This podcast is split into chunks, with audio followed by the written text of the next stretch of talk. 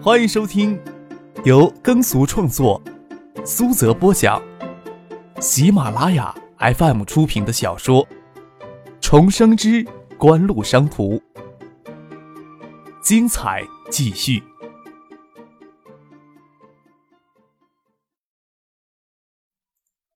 第二百五十六集。叶真民的文章虽然发表在新华内参上，但是张克相信，即使没有他转交给孙尚义、葛明德，这篇文章也会传到香港某些人的手里，在场的这些人都能读到，都不是太奇怪的事情。不过叶真民在香港经济学界没有多少名气，就算有名气，也无法与克鲁格曼相比。别人要引据经典，自然会提到克鲁格曼。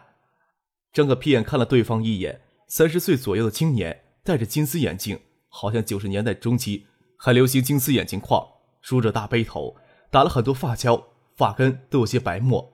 记得葛明德介绍说是一家信托投资公司的经理人。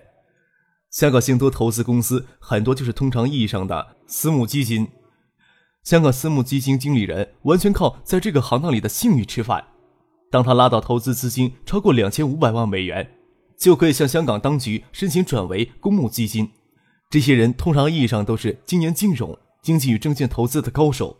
不过，在亚洲金融风暴当中，所谓的这类高手跳楼的不计其数。张可片看着这人，看许子的眼神不加掩饰，冷冷的一笑：“等明年你能活下来，再来显摆吧。”许思装痴卖傻的说道：“我不知道克鲁格曼。你怎么能不知道克鲁格曼呢？”那人诧异万分的说：“这种在二十九岁就能成为美国总统的首席经济学家的人物，许小姐怎么可能不知道呢？”许思那么说，只是拒绝这人的纠缠，倒没想到他这么无赖，还大声喧哗，将大家的注意力都吸引过来，好像自己真像无知一样，俏脸涨红，倒不知道说什么好。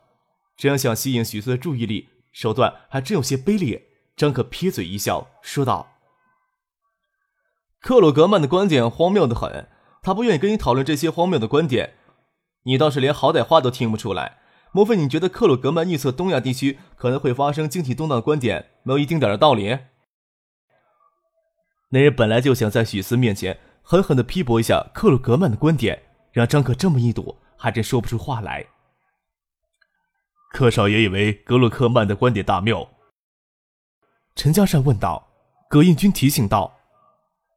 虽保罗·克鲁格曼不是格鲁格曼，葛英军貌似善意的提醒，其实很失礼，都有人忍不住耻笑了。陈家善老脸一臊，给架在那里没法下台。香港的经济沙龙，特别像孙尚义组织这种不定期的经济沙龙，会将当晚讨论的主要话题提前告诉给应邀来的客人。陈家善是出身草莽的企业家，又不是精研经济的学者。他让陈静帮他找来克鲁格曼的文章，认真读了一下，倒认为有几分的道理。没想到这时候说错名字，给羞辱了一番。张可听陈嘉善的语气，似乎不以为克鲁格曼的观点是错的。不过陈嘉善能说错克鲁格曼的名字，想读懂他的文章，似乎也颇为吃力。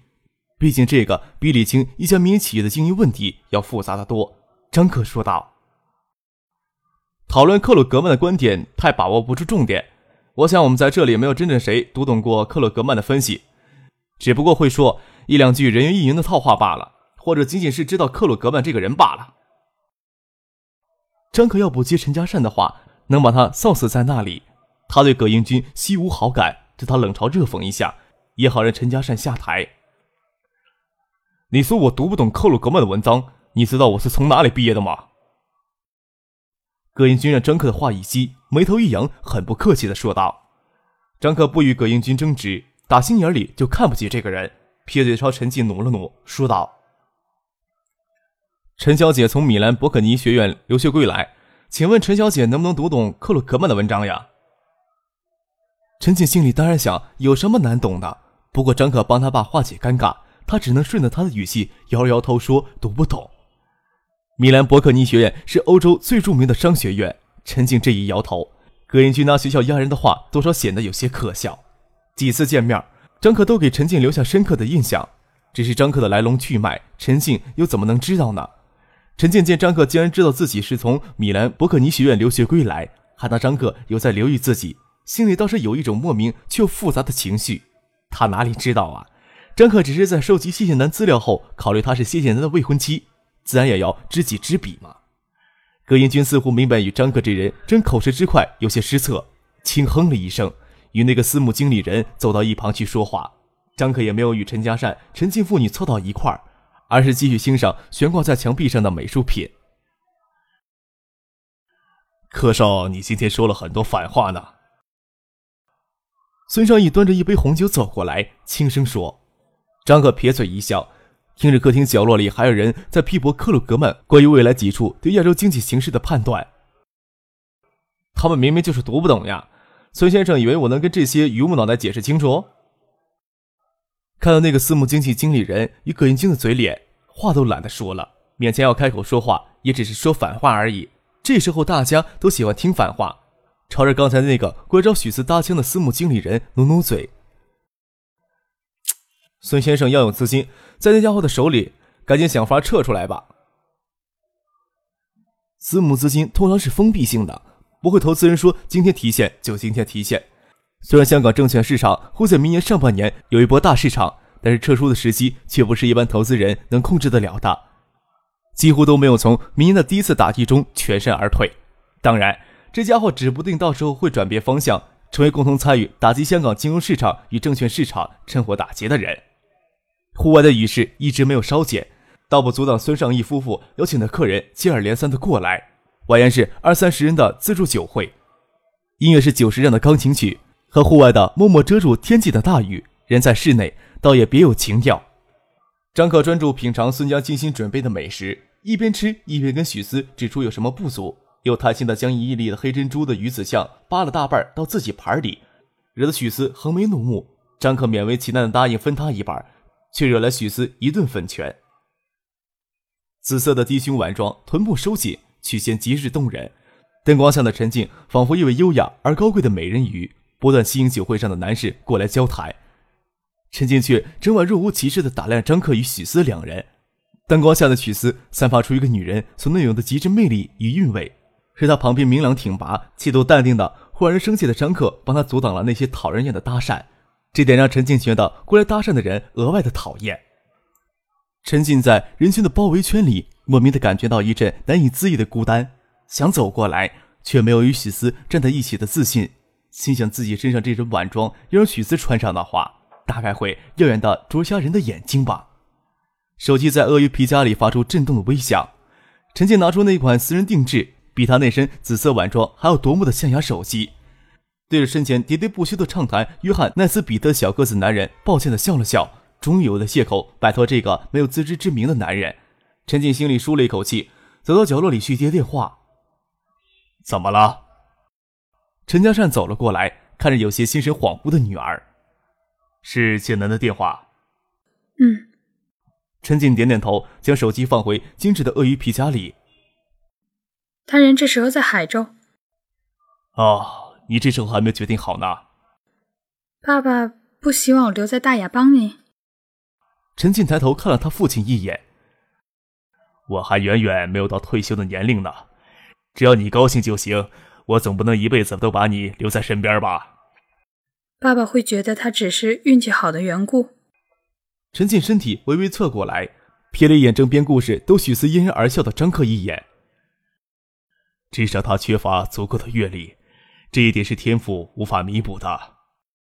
陈嘉善脸上始终挂着淡淡的笑容。是吗？陈静轻声问了一句，抿嘴想了一会儿，才发现一切似的朝张克那边走了过去。我会去科王担任市场部副总监，以后有机会还请柯少多多指点。看着陈静伸过来的纤纤素手，张克下意识的伸手握住，有些发愣。直到陈静不好意思的自己抽回手去，才发觉握他手的时间太长了一些，有故意占人家便宜的嫌疑。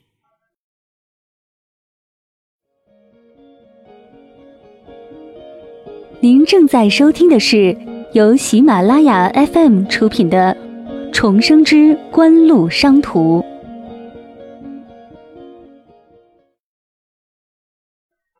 刚才还说陈家善在科王的权益比例很少，不。不会直接过问柯王的经营，哪里想到他转身就将他女儿送进去呢？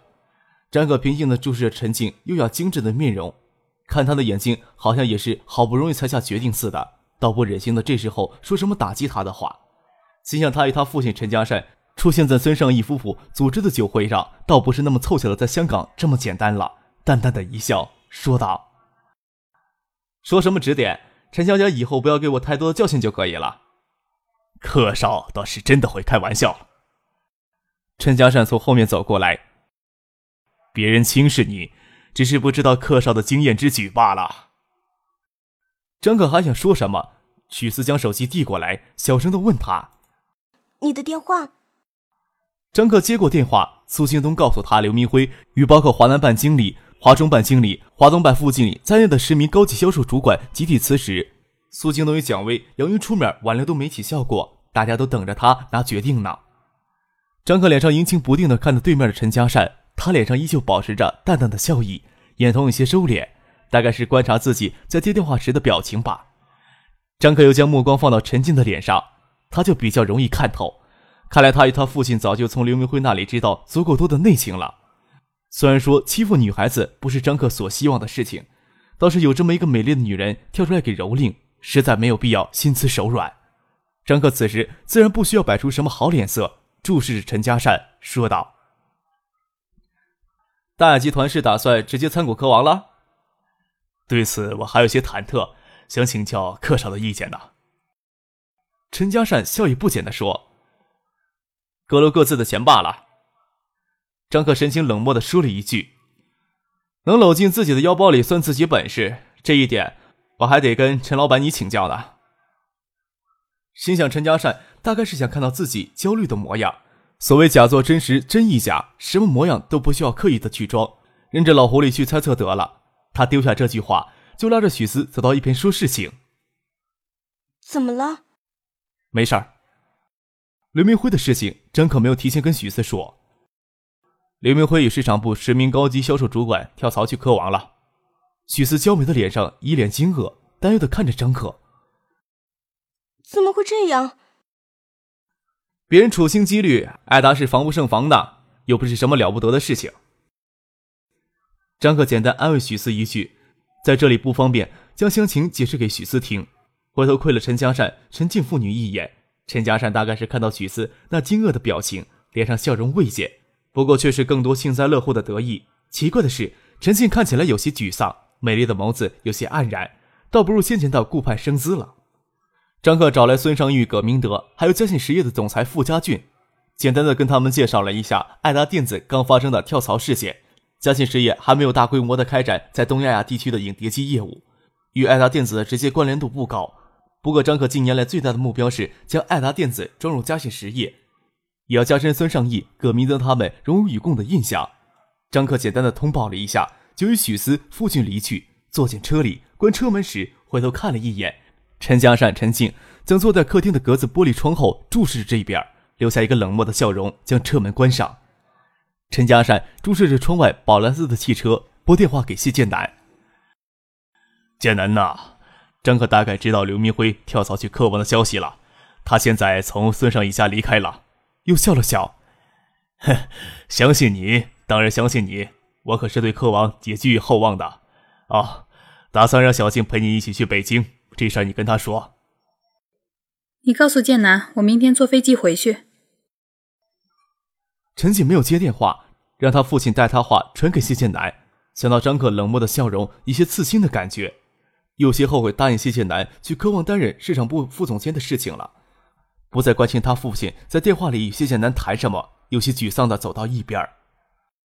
心想倒是能找来替死鬼呀。车子驶出庭院时，张克感慨了一句。渴望要竞争标王，同时要扩张产能、建设渠道，对资金的需求极大。拉他未来岳父入伙，倒不让人感到意外。许思在开车，张可拿起他放在仪表盘上的手机。周易的电话号码是多少呀？许思直接报出一个手机号来。许思的记忆力让张克很惊讶，似乎谁的联系方式都记在他的脑子里，语言能力也极好，英语都无法张口说话。到香港这些日子，不仅英语说的极好。还能拿港式俄语与人交流，整个人已经融入到香港这座城市。周毅是香港公司的工作人员，是许思从海州带过来的一名助手。张克联系上周毅，让他订好明天三人回整城的机票，还得赶上夜里的航班。许思说道：“我先陪你们去宾馆拿证件。”不用那么心慌。张克笑了笑：“我这时候离开是做给陈家善看的，我还以为事情会拖到八日之后，也不差这几天时间了，真是扫兴。”明天你陪我一块回海州。说扫兴，真是干扰他与许四之间难得的相聚。张克又给苏京东打回电话去，刚才在孙宅有些话不方便细说，告诉他，既然事情已经发生了，那就接受吧。我明天晚上之前能赶回海州。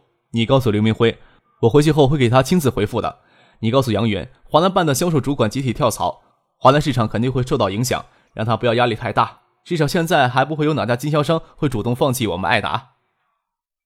先送傅俊到宾馆下来，让他明天上午直接拿着两人的证件、行李到机场汇合。张可去许思在港大附近的公寓，雨一直下个不停，好像再下下去就能把香港几个小岛淹没似的。倒是不知道城市里面有没有人这样无聊的担心着。从香港南区往西区的大道上车很少，寂静的雨夜，安静的能听见窗外雨的气息。中途从酒会退下来，时间还早。许思将车停在一处可以观望海边灯塔的路边，倒不急着回公寓。狭窄的车厢仍然有着心都挤在一起的感觉，感觉不错。